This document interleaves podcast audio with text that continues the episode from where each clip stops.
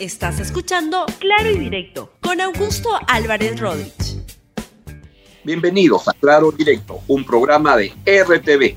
El día de hoy vamos a, a, desarrollar el tema de la vuelta del populismo y de cómo el país se inunda y la región en general con ese tipo de iniciativas que puede complicar mucho las cosas. Este programa viene auspiciado por Buenazo, que usted lo puede encontrar en YouTube y en Facebook. Vamos con el desarrollo del tema del día de hoy.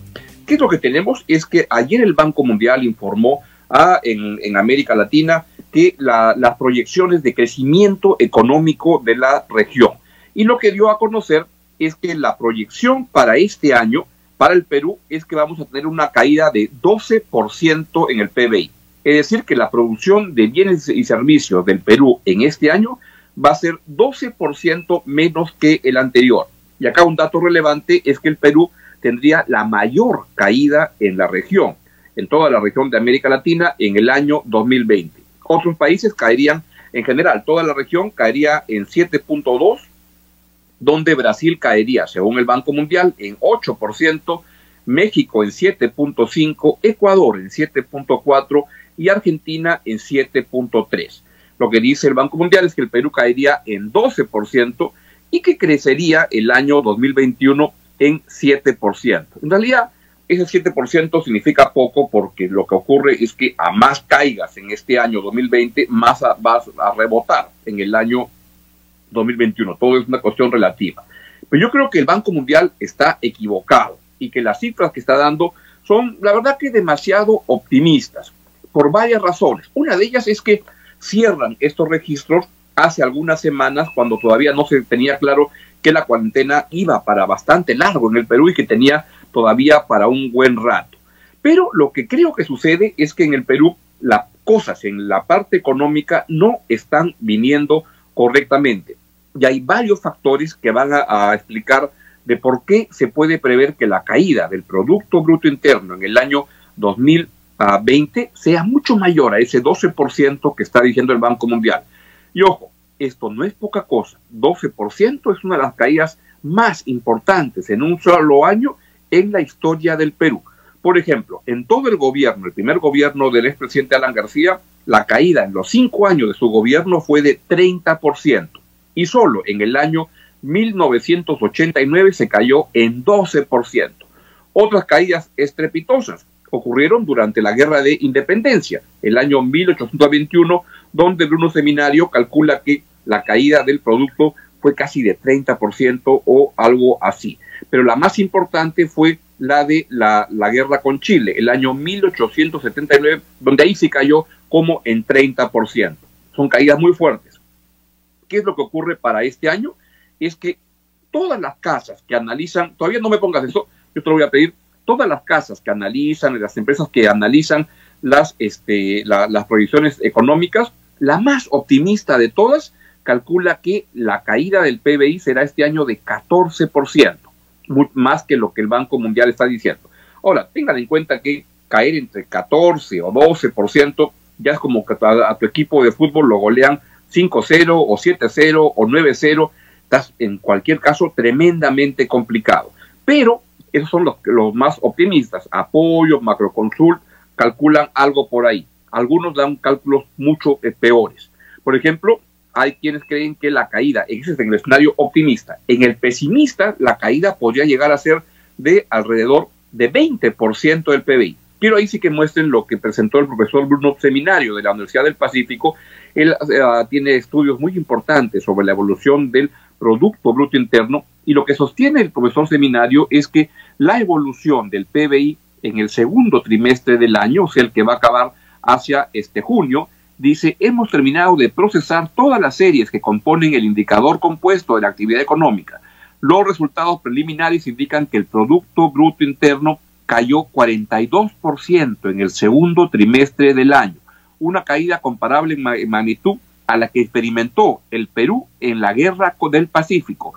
Se trata de una caída de una crisis sin precedentes en el siglo XX. La crisis ya es del siglo XXI, siglo XX, siglo siglo XXI. La crisis es cinco veces más fuerte que la crisis del año 2008. Para recuperar el nivel de producción necesitamos crecer casi 100% en la segunda mitad del año, lo que parece sin duda inviable. este, coincido totalmente. O sea, lo que estamos hablando es que el escenario más positivo sería un escenario de caída de 14%, no el 12% que dice el PBI, y el más pesimista pues puede andar de 20, 25, etcétera. ¿Por qué creo que esto se puede complicar aún más? Por varias razones.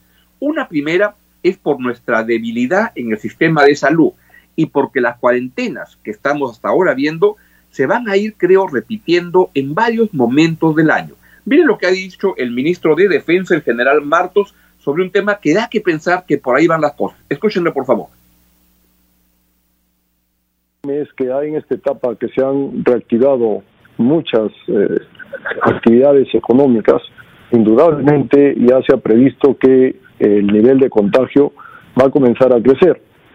Mucho menos de lo que hubiese sido si la gente no hubiese aprendido cómo protegerse con la distancia social, con la mascarilla, con el lavado de manos. El contagio va a ser muchísimo menor, pero de todas maneras se va a incrementar. Ahora, en, eh, este, en, este, en este hecho de tener previsto este incremento de, de contagios, indudablemente acá la estrategia es hacer un tratamiento temprano a las personas que son sintomáticas, cuidar a los vulnerables y evitar de que lleguen a los hospitales. Se prevé un mayor número de contagios conforme se van reactivando las actividades económicas porque hay un mayor movimiento de, gente, hay mayores aglomeraciones en los paraderos, en el tránsito, en el transporte público, etcétera.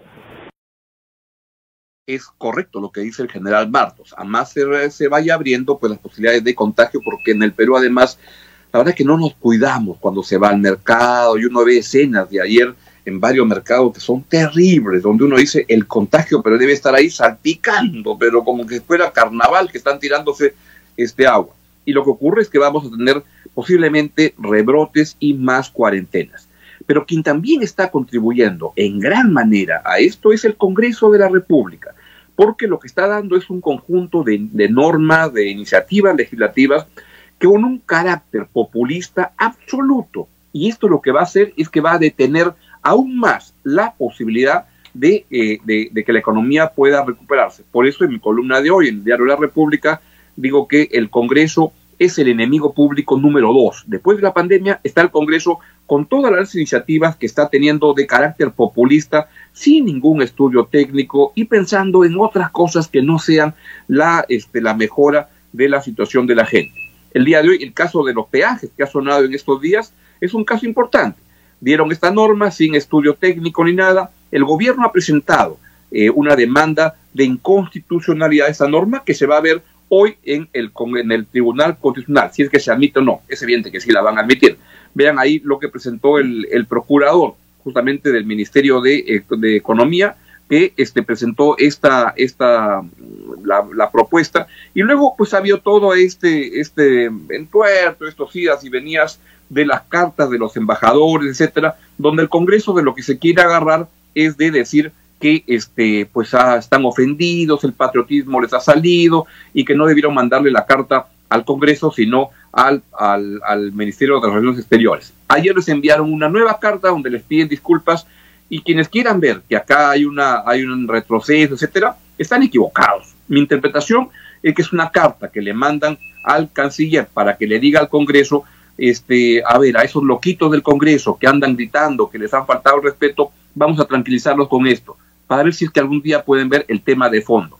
Y el tema de fondo es que simplemente están creando las condiciones para que la caída del PBI sea mucho mayor, para que se perjudique finalmente la calidad de vida de los peruanos, porque el crecimiento va a ser peor este año, con normas como la de los peajes, con normas como el congelamiento de intereses y de deudas que están eh, bien queriendo aprobar esta semana, con iniciativas de controles de precios. Este Congreso es el reino del populismo. Y eso lo ha dicho una congresista, Cecilia, uh, una congresista, Cecilia Álvarez, me parece que es, que ayer dijo en una entrevista anteayer que este era el populismo y porque había que gastar más. Y siempre nos dicen que no hay plata, pero sí vamos a gastar, ¿qué importa? Vamos adelante, lo que se pueda avanzar. Y ojalá que no vean algunas iniciativas que están este, ocurriendo en otras partes de la región, que no hay por qué copiarlas. Por ejemplo, en Argentina han decidido ayer que una empresa de alimentos sea estatizada y que la maneje quién? la empresa de petróleo, yacimientos petrolíferos fiscales. De locura. Eso es lo que está ocurriendo en el Perú. Y la verdad que con esa perspectiva yo creo que el PBI va a caer mucho más este año, que no va a ser solo 12% como dice el Banco Mundial, que va a ser en el mejor de los casos menos 14%, pero que esto, la caída va a ser mucho más profunda. ¿Por qué?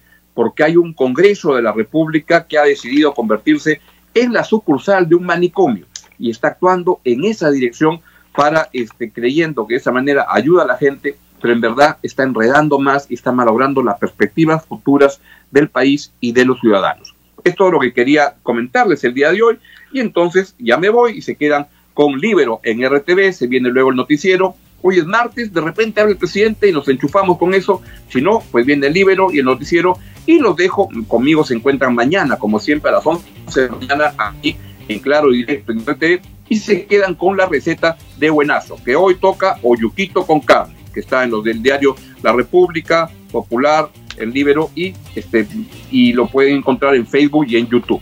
Y me voy y se quedan con la receta.